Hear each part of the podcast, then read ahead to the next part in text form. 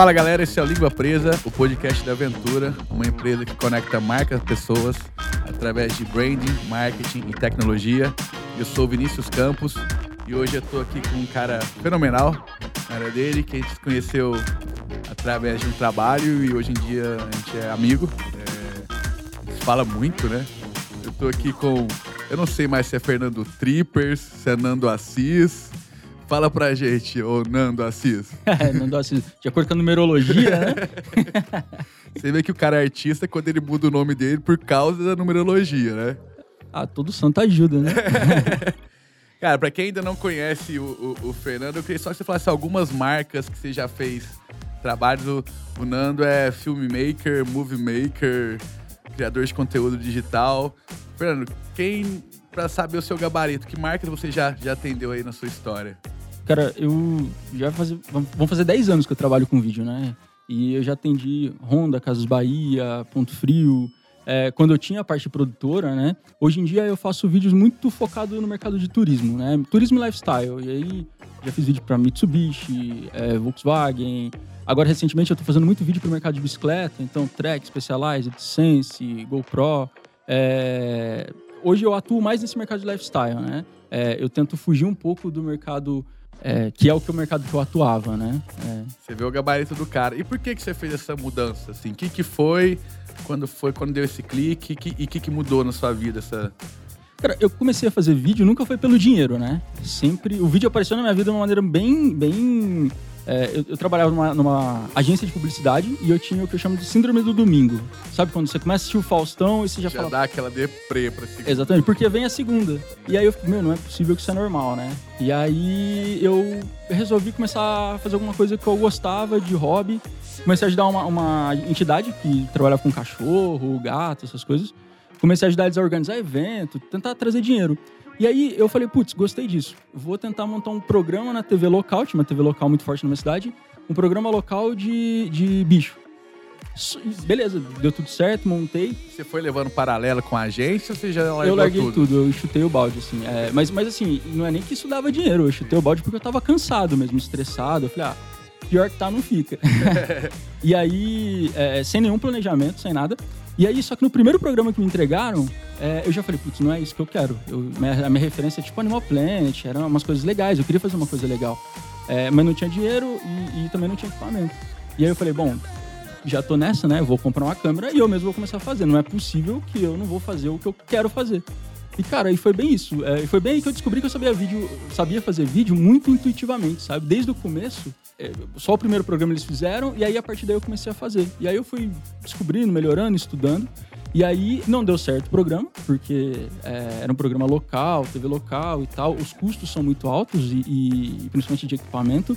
E o retorno era muito baixo, né? Porque tinha uma competitividade ali e tal, é, com outros programas. E aí eu falei, putz, e agora, o que eu vou fazer, né? É, cachorro não tá dando dinheiro, mas eu vou tentar ficar no mercado de vídeo, que é um mercado que eu gostei, que eu me apaixonei muito. E aí, cara, eu saí do programa, deu alguns dias, um, uma fábrica me ligou e o primeiro vídeo que eu fiz na vida, eu ganhei 30 mil reais. não, tem futuro. É, eu não tinha câmera, eu não tinha nada. Foi, tudo, tudo isso foi muito no risco, assim, e como sabe? Você, você, não tinha câmera, não tinha nada, como você fez? Você pegou emprestado? eu tinha uma câmera, mas assim, era uma câmera semi-profissional, não era com lente horrível, tripé. Eu tinha um, a gente chama de slider, né? Aqueles trilhos de câmera, era feito de PVC. Então, assim, eu tava ganhando o, o que uma produtora ganharia, mas trabalhando. lá embaixo, né? Exatamente. Mas tudo isso é muito por conta de, de, desde o começo, e é o que eu acredito, né? Principalmente nesse nosso mercado vídeo, fotografia, agência, a gente, é, a gente é muito do que a gente vive, né? Então, como eu já tinha vivido muita coisa, eu acho que eu trouxe tudo isso pro vídeo. Então, é, é, o meu vídeo, eu não tinha os melhores equipamentos, mas ele encantava as pessoas, sabe? Sim. Ele emocionava as pessoas. E, Sabia e... contar uma história, assim, né? Exatamente. E, então, acho que isso para mim foi muito importante lá no começo, sabe? O que, que você acha que tem que ter para ter uma, para saber contar uma história, para ter uma boa história? O que, que você acha? É o, são os personagens? O Cara, equipamento eu já vi que não é, né? é. Na verdade, é, a gente vive uma era muito técnica, né? Então, quando a gente fala, é, tem uma frase que eu gosto muito que é domine toda a teoria, toda a técnica, mas ao tocar uma alma humana, seja outra alma humana. E eu acredito muito nisso, né? É humanizar as coisas, né? É, a gente vive um momento que todo mundo é muito técnico. Então, se você for entrar em grupos, a galera tá discutindo qual é a melhor câmera. E isso não tira ninguém do lugar, né? O que tira as pessoas do lugar é estudar comportamento humano, é, é entender sobre as pessoas. A partir do momento que você entende sobre as pessoas, eu acho que você começa não só fazer bons vídeos ou boas fotografias, mas você consegue começar a hackear a vida, né? Você consegue entender sobre as outras pessoas. Então eu acho que, é, antes de mais nada, é, é, menos técnica de vídeo e mais técnica humana, sabe? É, é mais psicologia do que é, é, propriamente um software ou uma câmera. Até porque hoje com o celular você faz o que. A minha câmera não fazia lá atrás, né? E... Hoje em dia com o iPhone você faz milagre, né? Exatamente. O, o que se, uma frase que eu gosto muito é: o que separa o gênio do louco é o resultado, né? Então, assim, é, é, esse lance de, de, de resultado, para mim, é uma coisa muito importante. Então, não é nem um resultado tipo de vendas, de números, mas se você cobra o valor de um cliente e ele te paga e, e por mais que às vezes ele ache que isso acontece muito comigo, às vezes o cara liga, ah, é tanto, mas aí o cara faz porque ele não no mercado, né, não tem outros players que oferecem o que eu ofereço, principalmente no turismo. E, e, e, o cara paga, às vezes, achando caro, mas na hora que a gente entrega, ele, ele entende que aquela experiência valeu o valor, entendeu? Então eu acho que é, é, é muito isso. É mais o resultado do que você entrega, e lógico, o fim, o fim é, vem pelo meio, né? Como você faz, toda a experiência que você proporciona. Mas eu acho que, antes de toda a técnica, é mais importante o resultado, você encantar a pessoa, sabe? Não, e assim, tá falando de técnica que não tem, mas eu acho impressionante é, às vezes quem vê os seus primeiros filmes, os seus, seus primeiros não, eu falo do primeiro filme que eu vi seu, que foi da Serra da Canastra, que eu quase chorei. E todos os filmes que você faz hoje, até hoje em dia, assim, o que eu percebo, não sei se são todos, todos uhum. que eu acompanho um pouquinho. Aí você faz um filme gigantesco que é você e duas pessoas. Sim. Você, Normalmente, você vai num trabalho numa produtora, é 30 pessoas, 15 luz, quatro câmeras, uma pessoa só para colar a fita crepe nos cabos no chão. E, você, e teoricamente, o filmmaker de turismo, de viagem, de aventura, não dá nem para você ir com isso, com isso, com isso tudo, né? Você tem que andar muito, tem que chegar em lugares difíceis, né? É, é assim ainda sua, é, o seu dia a dia ali na trincheira, na hora que você tá gravando? É você, sua câmera mesmo? Como que é? Cara, isso é uma coisa até que, que, por exemplo, eu cobro um valor de uma produção às vezes maior, né? Então, às vezes, quando o cara olha o valor, olha o trabalho, ele acha que vai chegar uma puta equipe, né? E o meu carro não cabe em duas pessoas, né? então, assim, eu ponho os equipamentos, cabe eu, o passageiro e já era. E, e assim, é... isso é uma coisa até quando o cliente ele contrata e aí ele vê que eu chego para gravar muitas vezes sozinho ou com mais uma pessoa é, aí o cara assusta, fala, mas, ué, tipo, quem que é a Trippers, né? Até por isso que eu mudei meu nome um pouco, eu vou trabalhar mais uma marca pessoal do que uma marca. Porque as pessoas acham que tem uma puta estrutura e tal, e na verdade não é, né? Na verdade a gente roda muito, hoje, tipo, tem muito equipamento que a gente usa, é, mas assim, não necessariamente tem muitas pessoas envolvidas, né? Tem muito trabalho envolvido, na verdade. É, até o seu. A gente conversando, seu modelo de negócio não é ter um monte de funcionário, né? Você vai agregando pessoas de acordo com o projeto, que é muito interessante esse tipo de Sim. modelo, né? Até você não ter um custo fixo alto, você ter um custo por projeto, que aí você já, já coloca aí na sua precificação. E foi difícil você começar a precificar seus, seu, seu trabalho? Você foi chutando, falou, nossa, vou tentar. Foi, nossa.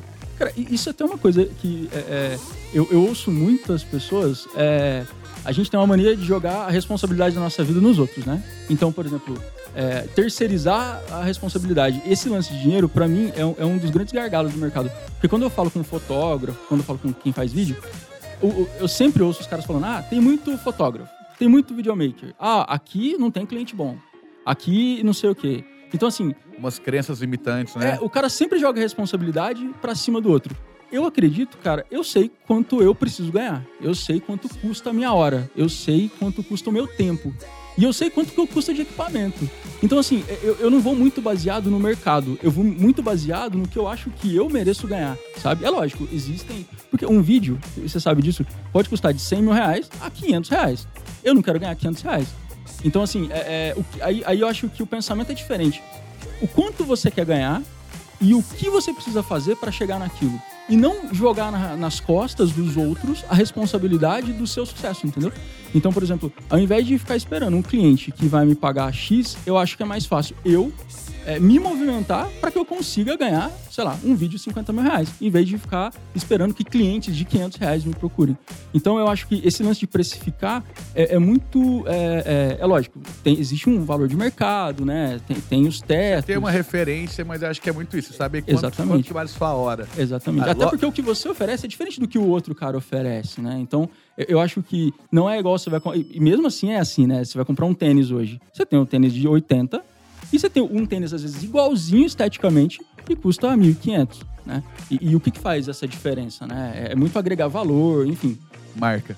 É marca, é marca. E é marca e é o respeito que as pessoas têm pela marca, a admiração que eles têm, né? É a autoridade, a reputação que ela ganhou, o valor agregado que ela ganhou, que pode ser de várias maneiras. Às vezes é uma tecnologia, vezes é o cuidado que essa marca tem com o planeta, né? Exatamente. Então acho que é muito isso, sabe? É, é parar de jogar nos outros, jogar no mercado e começar a olhar, putz, o que, que eu posso fazer para ser diferente? Ser o melhor tecnicamente não vai mudar a sua vida, né? Então se eu fizer o melhor vídeo, não muda a minha vida. Isso seria uma obrigação. O que eu posso fazer fora disso, de empreendedorismo, de visão, de branding, para melhorar isso, né? Bom, você vive viajando. Você já viajou para muito lugar. Pra que lugares você já foi assim? O que, que você já você já andou por aqui para Cara, eu conheço o Brasil todo. É, eu já viajei e eu viajava muito, cara, quando eu tinha produtora, é, que eu resolvi vender a produtora porque eu ganhava muito dinheiro mas eu não fazia necessariamente o que eu gostava. Eu, eu fazia assim, os clientes respeitavam a gente, contratavam a gente, a gente discutia ideias e tal, mas eu não, não conseguia fazer 100% um filme que eu acreditava, que é o que eu faço hoje. As pessoas me pagam para fazer o que eu quero fazer. É, e lógico, tem um, um respeito, né, uma troca entre partes, mas basicamente é elas me contratam para fazer o que, eu, o que eu quero fazer, né, o que eu gosto de fazer, o que eu sei fazer. É, e, e, e, aí, então, assim, mudou um pouco essa chavinha, né? Mas na época que eu tinha produtora, cara, a gente já, já cheguei a viajar 30 mil quilômetros em 15 dias. Assim, a gente Caraca. viajava muito. Eu já, já viajei, eu já gravei em três regiões do Brasil no mesmo dia. Então, a gente estava no Nordeste de manhã gravando, na hora do almoço a gente estava gravando em São Paulo e no final do dia a gente estava gravando em Curitiba. Então, assim, era muita correria, era muito puxado. Deve ser muito cansaço, né? É o mercado publicitário, né? O mercado Sim. publicitário, assim, o cara te liga numa sexta-feira de carnaval, pra, na segunda-feira você tá com a equipe em cinco estados gravando. Então, assim, é um mercado muito puxado.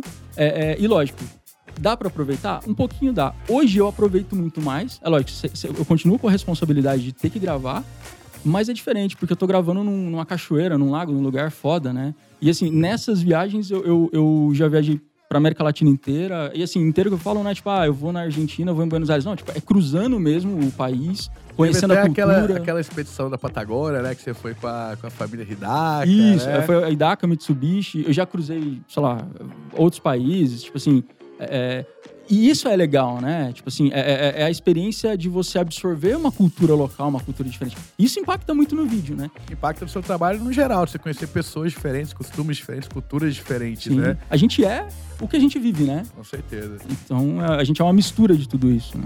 E assim, duas coisas. Uma, esse lance de correria ainda você tem que resolver algumas correrias, porque eu sei que de vez em quando sou eu que peço.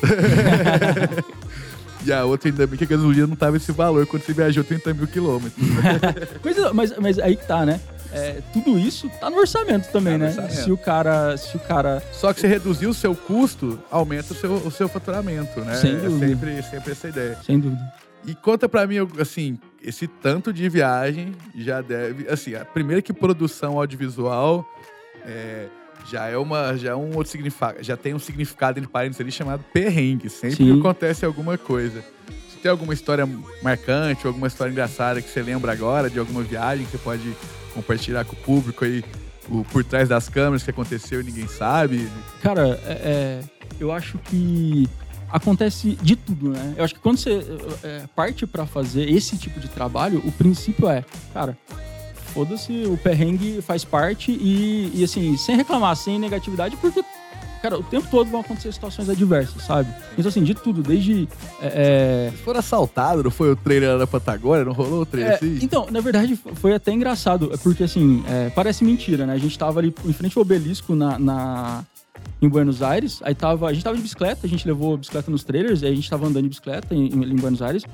É, e aí a gente parou num lugar do lado de fora para comer o churrasco argentino, né? Carne argentina, muito boa e tal. E aí eu pedi um churrasco e o cara que tava comigo, que era o fotógrafo, o Rafa, ele pediu um macarrão. Eu falei, pô, Rafa, tá na Argentina, mano, vai comer um macarrão. E a gente tava do lado de fora comendo. A gente tava comendo e tal. Aí chegou meu prato. Falei, tipo, uma delícia tal. Eu tava cortando a carne e chegou uma mocinha assim e falou assim: é, moço, me dá um, um pedaço de carne? Aí eu falei assim: ah, Claro, aí eu fui cortar a carne. No que eu fui cortar, ela pegou a carne. Falei, ah, não precisa nem cortar. Pegou a carne e saiu andando. aí. Tá, cara, mas o assalto não foi da carne. Não, não, mas aí deu cinco segundos. Não, é, então, é, é, o assalto faz parte desse exato momento. Deus, cara, juro por Deus, deu cinco segundos. Veio um cara e falou assim: ah, basicamente era carne, batata e. E ovo. Era carne, batata e ovo. Esse é o churrasco argentino aí, né? Aí ela levou minha carne. Aí veio um cara e pediu, oh, posso pegar uma batata? Aí pegou a batata e levou, tá ligado? Aí pegou tudo, assim, pôs no saquinho e levou. Aí eu já tava só com o ovo. Aí eu juro, cara, eu juro, parece mentira. Deu cinco segundos. O outro cara chegou e pegou meu ovo, você acredita? Aí ele pegou o, bra o prato e saiu andando. Mas, olha pra você isso, eu e o Rafa, a gente tava num ponto. E aí, o, o pessoal que a gente tava gravando, que era o Zidaka, eles estavam em outro lugar, né? Que a gente tava ali é, andando de bicicleta, eles tinham ido pra uma feira em outro lugar. E aí, cara, eles estavam nessa feira e no restaurante e roubaram o celular no, no, exatamente na mesma tarde. Ele tava numa, na, no, no, restaurante é, e roubaram o celular do Gilbert. E aí o Gilbert falou, puxa, roubaram meu celular e tal. Beleza, vou, vou lá comprar outro, né? Porque você tá viajando e tal. Aí ele foi comprar outro celular, fez o BO, fez tudo. E na hora que ele, ele também, tá, eles também estavam de bicicleta. Ele parou em frente à loja da Apple, só tem uma loja da Apple lá em Buenos Aires parou em frente à loja da Apple a bicicleta e foi lá dentro comprar o celular. Enquanto ele tava comprando o celular, roubaram a bicicleta dele. e assim, é, é, enquanto, então assim, isso tudo aconteceu na mesma tarde, exatamente na mesma tarde. Aí à noite, a gente foi dar um rolê na cidade, mas aí de carro. Paramos o carro, a caminhonete em frente a uma vaga lá e fomos comer. Na hora que a gente voltou, a caminhonete não tava mais lá. Aí a gente falou, pô, roubaram tudo, não vai sobrar mais nada, né? Mas aí a caminhonete tinha sido guinchada, mas Menos mal, né? É, mas, cara, história de viagem é incrível, assim. Ainda mais quando você vai viajar com natureza. Putz, já, já tava, é, né, fazendo cocô e pula um sapo de dentro da privada, sabe? Tipo assim, é, muita coisa, assim. Tipo, é, viajar é isso, é perrengue o tempo todo, né? Atola carro, bate e não sei o que, quebra, e, enfim. Tem que estar tá aberto a isso, né? E vocês estavam, esse da, da Patagônia com a, com a Idaca, vocês estavam ainda no meio da viagem, alguma coisa assim, né? A gente não tinha nem começado a Patagônia. A gente estava chegando na Argentina, aí depois da Argentina a gente ia para outro lugar, aí começava o, o, território patagônico, né? Começa num deserto e vai esfriando até as geleiras. Mas a gente não tinha nem começado a viagem. A gente tinha chegado em Buenos Aires, que era, sei lá, eram 30 dias de viagem, a gente tinha feito, sei lá, 5 dias. Então, e, e depois disso, quebrou carro, furou pneu, é, é, é, é, criança que tem que dar ponto na boca, sabe? Tipo assim, é muito, é aventura o tempo todo. Eu assim. acho que ajudou bastante, assim, porque tanto vocês quanto eles já tinham um perfil de viagem e sabe que isso faz parte, né? Eu acho que isso que deve ter mantido a moral, porque abala um pouco ali na hora, né? É, cara, você sabe que não abala? Eu acho que sim, quando abala é mais pelo lado de dinheiro, né? Porque você. É, tudo, tudo que dá de. A maioria das coisas que interferem em carro, perrengue, é dinheiro que você perde. Mas tirando isso, eu acho que tudo é muita história para contar, né? Então, assim, quando você viaja, é, e a gente tem essa tendência, né? A gente tem a tendência de levar, de, de lembrar das coisas é, ruins que aconteceram como se fosse uma coisa engraçada. E, e, então, assim, é, na hora é ruim, você fica até chateado, mas 10 minutos depois você segue e vai para outro lugar e acontece outra coisa ruim.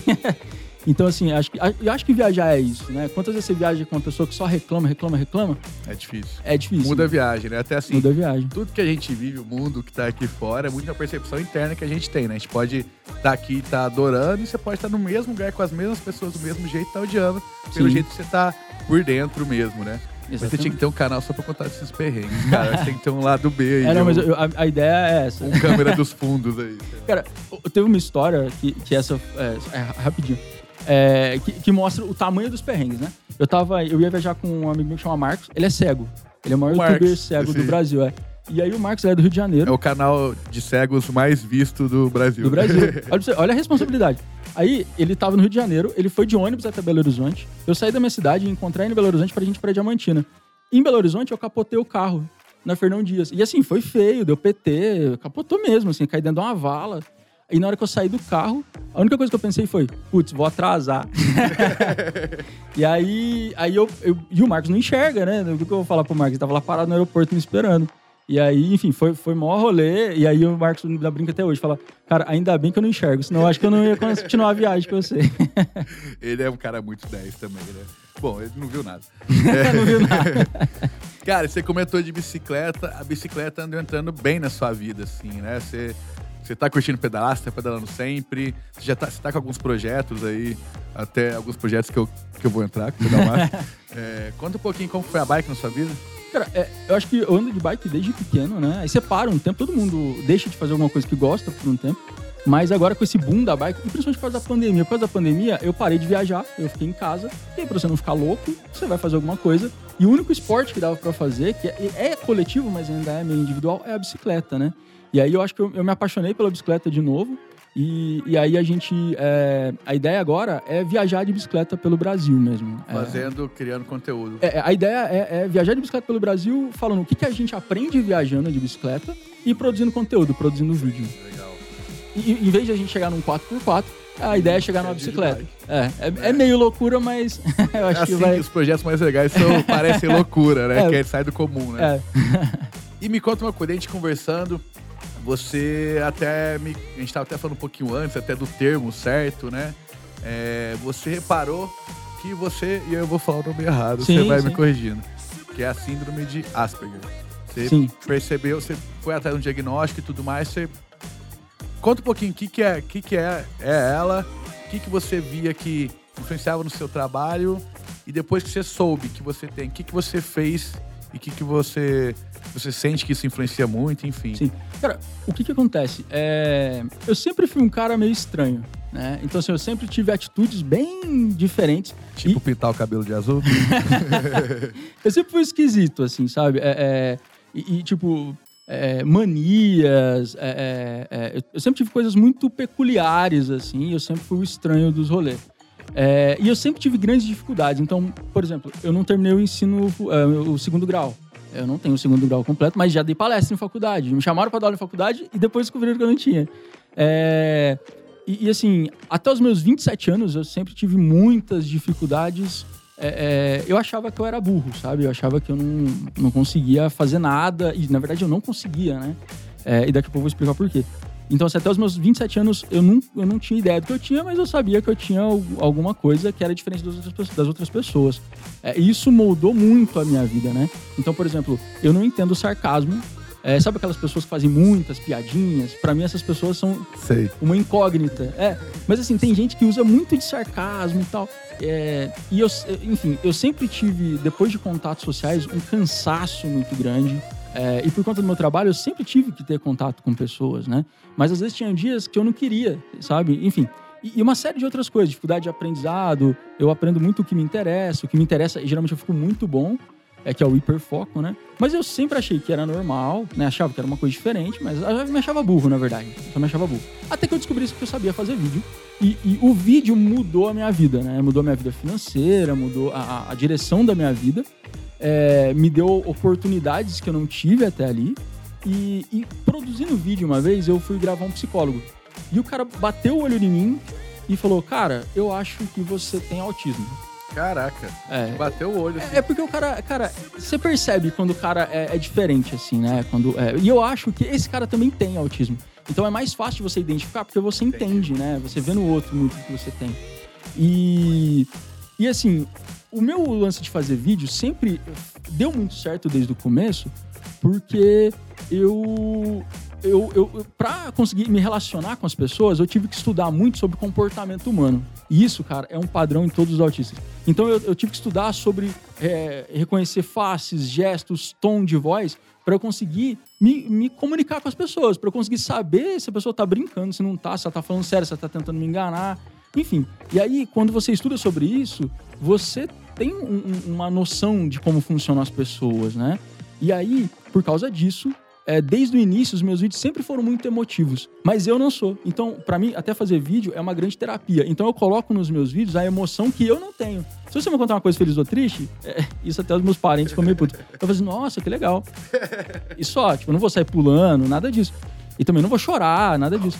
Então, assim, é, é, é e aí, por isso que meus vídeos, é, eles são muito humanizados, assim, né? Por isso que eu dou muito valor nisso, porque é o que eu sei fazer e, por isso que eu faço muito naturalmente. E aí, esse cara me falou isso, e aí eu falei, putz, é, bom, autoconhecimento, né? Eu acredito muito no lance de autoconhecimento, é, é, de, de, se entender, porque a partir do momento que você se entende, você consegue é, melhorar a sua vida, né? E eu sempre tive isso muito por causa desses meus problemas. E aí fui fazer é, o diagnóstico, né? Aí você, quando você é adulto, às vezes, você se adapta muito à vida, você vai se adaptando. E, você vai é, mascarando algumas coisas, mas os problemas são os mesmos, os problemas estão lá e eles são difíceis e eles são muito dolorosos para quem tem isso. É, e aí eu tive o diagnóstico e eu tenho, é, dentro do espectro autista, eu tenho autismo leve. E mesmo assim, dentro tem o leve, moderado e o severo, né? Mesmo dentro do leve, tem pessoas que têm o leve, mas são mais, é, um pouco mais é, antissociais. Varia um pouquinho mesmo dentro Exa do leve. Exatamente. É, o meu, ele é muito leve, mas ele já afetou minha vida. Eu te falei, até os meus 27 anos eu achava que eu era burro. Eu, eu tinha sérios problemas de... Cara, demora muito. Assim, eu tava é, assistindo um documentário sobre o espectro e tudo mais. Demora muito, principalmente para homens, não, principalmente para mulheres também, o diagnóstico, né? Exatamente. Deve com 30, 30 e poucos anos. É comum isso, né? É a gente comum. não vê nas nossas crianças É, isso. hoje né? em dia, na verdade, é, tá tendo, inclusive, muito diagnóstico, né? É, até os planos de saúde estão montando hospitais especializados nisso e tal. É, porque isso interfere na vida da pessoa. Então, pensa, eu, uma pessoa, uma pessoa normal, eu, eu tenho uma inteligência, eu tenho um hiperfoco, né? É, uma inteligência normal, assim, mas o meu hiperfoco faz com que eu seja bom no que eu tenho interesse. No que eu não tenho interesse, meio que eu deixo de lado e, e não consigo ter interesse naquilo. Então pensa, por isso que eu não consegui terminar a escola. Mas talvez se fosse um sistema de ensino um pouco diferente, eu poderia é, é, ter, sei lá, virado um profissional bom em outra área. Então assim, eu vejo esse lance do autismo como, pra mim, ele é a minha grande maldição, mas ele também é o meu grande diamante. Que se eu conseguir lapidar ele, eu vou conseguir é, me dar bem. Mas aí entra muito nisso, né? Os diagnósticos, eles são. A não ser que seja uma coisa mais severa, a pessoa só percebe quando ela é mais depois, velha. É. E aí, cara, você já tem toda uma formação de um ser humano que aí. Ele já pro- mascarou muito, como você disse. é, pro né? cara abrir a cabeça de que ele precisa fazer terapia comportamental. Cara, aí é uma outra cabeça, sabe? Ainda bem, eu sempre tive a cabeça muito aberta, eu consegui me adaptar muito às situações, mas mesmo assim foi difícil. Em algumas coisas, igual escola, relacionamento com pessoas, é, é muito complicado, sabe? E é engraçado, porque naturalmente, é, quantas vezes eu tava viajando com um grupo de pessoas, naturalmente eu me isolo, e aí, cara, sempre vem uma pessoa e fala assim: Ó, Fernando, tá parecendo autista. Sabe essas piadinhas? E aí, é, é, tipo, às vezes eu fico quieto, não falo nada, mas. É, É, às vezes pergunta se tá presente, às vezes tá triste, pergunta se tá bem, deve imaginar também, né? é, é, e geralmente eu sou, eu sou uma pessoa, é, é, dentre outras características, muito apática, assim, sabe? É, é, assim, toda a emoção que eu ponho no meu vídeo é a emoção que eu tenho dentro de mim, é, é, mas que eu não demonstro. É a dificuldade de demonstrar, de entender as outras pessoas, sabe? E a terapia, cara, isso é autoconhecimento, né? A partir do momento que você tem, não tem um remédio que te ajuda nisso. É autoconhecimento, mas claro, é, é, você tem hoje grandes pessoas, o Elon Musk, é, é artista, o Steve Jobs, eles falam que é o Messi, o Messi, e você po- pode perceber isso pelos padrões, né? São pessoas muito padronizadas, muito metódicas, é, é, é, en- engessadas em alguns pontos, assim, sabe? Acho que não sei, tá? São, falou que não tem uma, medicação, mas talvez o lance da atividade, terapia, eu acho que o trabalho para você uma terapia. O lance da educação que você comentou, assim, a nossa educação no Brasil, vixe, tá muito longe de conseguir ver pessoas do espectro com, principalmente na rede pública, né? A educação foi a única coisa que não evoluiu tanto. É, hoje você não é educado para ser um ser humano bom, né? Você é ser educado para passar no vestibular e fazer uma faculdade. Você Se você for- funcionário. Se você fosse educado para ter sucesso, teria uma, uma, uma aula de educação financeira, né? Você teria uma aula De ética, de ética, sabe? É sobre, às vezes uma aula sobre autoconhecimento. conhecimento, né? empreendedorismo. Mas né? não, não é esse o foco da escola, né? Então, assim, eu acho que é um problema no mundo até, sabe? Eu acho que assim. é, e aí, quando você pega um autista, às vezes você leva ele pra paz. você- é lógico, você precisa porque são casos específicos. Mas em casos leves ou moderados, cara, é outra abordagem, sabe? E cada ser humano é individual, né? E esse é o problema. É difícil, eu entendo que é difícil. É, é você tratar um- uma massa, né? Você tá querendo formar várias pessoas, mas a cada um é muito individualizado. A sociedade não tem muita noção, inclusive, do que que é o espectro, né? Assim, A Exatamente. gente tá todo mundo aprendendo muito é, sobre o que é isso, né? Exatamente, né? É, quem, quem tem, é, descobre que tem por algum motivo, é, é, então imagina quem não tem. E existem preconceitos e tal, né? Às vezes uma pessoa acha que o o cara é autista, ele não vai conseguir fazer aquilo. E na verdade, às vezes ele pode fazer até melhor que a maioria das pessoas, né? Tem uma visão um pouco diferente, né? Esse é o ponto, sabe? Eu acho que a cabeça é diferente. A cabeça é fora da caixinha, sabe? Então quando você tem uma visão diferente, você não enxerga as coisas como as outras pessoas, né? Isso tem um lado bom, e, e- e- mas também tem, igual eu falei, tem diversas coisas é, péssimas, ruins, assim, difíceis de lidar. Mas que, lógico, autoconhecimento, terapia, todo mundo devia fazer. Mas quando você tem um caso desse, você tem que fazer mais, ser mais dedicado, ficar o tempo todo. E pensa, o grande problema é, é depois de uma interação social, por exemplo, depois dessa entrevista, do que eu tenho que fazer hoje, me vem uma queda de energia. E essa queda de energia vem porque eu tô o tempo todo, a minha cabeça, você só tá aqui. A minha cabeça tá o tempo todo olhando tudo e tentando entender tudo. Eu reparei. É, porque... Você olha ali daqui pra câmera, é, né? É, tipo assim, tá o tempo todo tentando entender tudo e analisando tudo. Isso é muito cansativo, né? É, isso é exaustivo. Mas isso é uma característica da grande maioria dos autistas, porque a maneira que ele tem de conseguir o mínimo possível de entender o que se passa na cabeça das pessoas. E não existe algum tipo de suplementação, alguma coisa assim? Cara, eu tenho estudado muito sobre isso. É, hoje em dia a gente tem. É... Olha, o que eu vou te falar, eu não sei se é comprovado e tal, mas é, eu passei inclusive. Aqui é o Língua Preta, pode cagar a regra, tá? Fica eu passei inclusive por nutricionista. É, existe uma. É porque na verdade é uma deficiência neural, né? É uma deficiência de, de, de é, cerebral mesmo. Mas é, geralmente quem tem autismo tem uma deficiência de ferro, zinco e ômega 3. E essas substâncias ajudam, podem ajudar a, a, melhorar em questão de performance mesmo, né? Mas, como é um, uma, uma coisa comportamental, é uma característica comportamental, ela precisa ser corrigida de maneira comportamental. Então, é, é muito a maneira de se analisar mesmo as coisas, sabe? É, junto com o autismo, às vezes, a pessoa tem TDAH, né? Que é, e, e para mim o TDAH, no meu TDAH, ele vem muito com essa queda de energia. Então, por exemplo, eu começo o dia numa energia igual a sua. É, depois de um tempo de interação ou de trabalho, a minha energia cai. E aí eu preciso tomar um, suple, um suplemento é, que a gente tem, é a famosa Ritalina ou, ou, ou, um suplemento parecido, que é como se fosse um energético para o sistema nervoso central. Aí, ele, aí, aí esse energético me faz voltar para mais ou menos o mesmo pico de energia que você tem. É, muita gente toma e muita gente não tem essa deficiência, e aí a pessoa é, é, ela libera muita dopamina no cérebro, então faz a sua capacidade de produção, de foco aumentar. Mas aí essas pessoas que usam é, não é para uma correção, é para aumentar. É, e, e, é perigoso, porque é uma substância que vicia. Quanto mais você usa, mais você precisa. Então, geralmente, quem tem, usa quando precisa, sabe? É, e toma, mas são, assim, é, é, é muito mais medidas de comportamento, de organização do que, é, do que de a medicação. Né? É, eu acho que é, é, até porque a medicação não vai durar a vida toda, né? Então você precisa aprender a lidar com você mesmo. Acho que é a melhor maneira de, de, de lidar com essa situação. É, sabe? até a Ritalina e tinha algumas pílulas de super cérebro e tudo mais. Eu usava muito para estudar vestibular. É, gamer Nos usa Estados muito. Unidos é uma febre É, isso. é. Tem, tem é, é, uma, uma- um documentário na Netflix sobre isso. É, Take the Pills, que chama. É, e fala, é, é um, é um problema é, que as pessoas usam sem precisar. Né? E isso causa outros problemas. né? Fernando, e pra gente caminhar aqui pro final, conta pra gente o que, que tá te brilhando o olho, o que, que você tá vendo pro futuro aí pra você, ah, pra, pro, pro meio que você tá, o que, que você tá gostando de ver por aí, o que, que tá te brilhando os olhos. Cara, é, eu trabalhei por muito tempo com a Trippers, né? Fazendo vídeo pros lugares e tal. E agora, é, o que eu vou começar a fazer a partir de agora é muito trabalhar a minha marca mesmo, né? Eu quero. Eu acho que assim.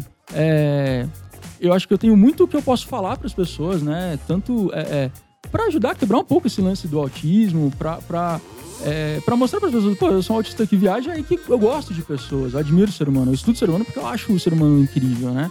É, e, e- eu acho que é, eu quero viajar o Brasil mais, é, contar mais histórias das pessoas, sabe? Explorar mais. Eu quero fazer isso de bicicleta, porque eu acho que é uma maneira é, diferente de se fazer. E, e, cara, eu acho que o meu projeto de vida para os próximos anos é bem esse, sabe? É pôr meus equipamentos na bicicleta e sair viajando por aí. É, contando histórias das pessoas, porque a gente vive num país muito rico e que as pessoas têm pouca voz, né? Então eu E acho um país enorme, né? Continuações continentais. Então tem muita história, tem muita pessoa. Tem muita né? história. E, e é um país muito rico culturalmente, né? A gente, a gente tá conversando aqui, mas é, a gente tá conversando aqui no Sudeste, numa região privilegiada. Imagina quantas pessoas tem por aí é, que tem, sei lá, por exemplo, um autismo ou que tem outras coisas, histórias incríveis, e que a gente não faz ideia, porque é outra realidade, né? É importante dar voz pra essas pessoas, né? Eu acho que tá. É, eu acho que não é nem. É, é, a palavra- acho que não é nem dar voz, né? Porque elas têm a voz. Mas é, é, tipo, é, é, Ouvir. ou, é ouvir e ampliar, né? Amplificar, né? É, eu acho que o grande lance é amplificar a voz dessas pessoas e ouvir, né, cara? Eu acho que quando você ouve, você aprende, você fala o que você aprende e, e- e a vida é isso, né? Com certeza. Bom, brigadão, meu parceiro. Tamo junto. Eu que agradeço, valeu demais. É, conta com a gente aí nessa empreitada e daqui a pouco a gente continua, que a gente tem um trampo pra fazer. Galera, esse foi o Língua Presa, o podcast da aventura. para você acompanhar mais conteúdo sobre empreendedorismo, pessoas, marcas, marketing, tecnologia e, de novo, sobre pessoas. Segue a gente nas redes sociais, arroba inteligência ventura. Pra achar o, Nando Assis na, nas redes, que, como que o pessoal te é, busca? Eu Nando Assis. Eu Nando Assis, é. arroba eu Nando Assis. E é isso aí, a gente se vê, se ouve, troca muito conteúdo e muitas histórias por aí. Valeu! Valeu, tio. Obrigado.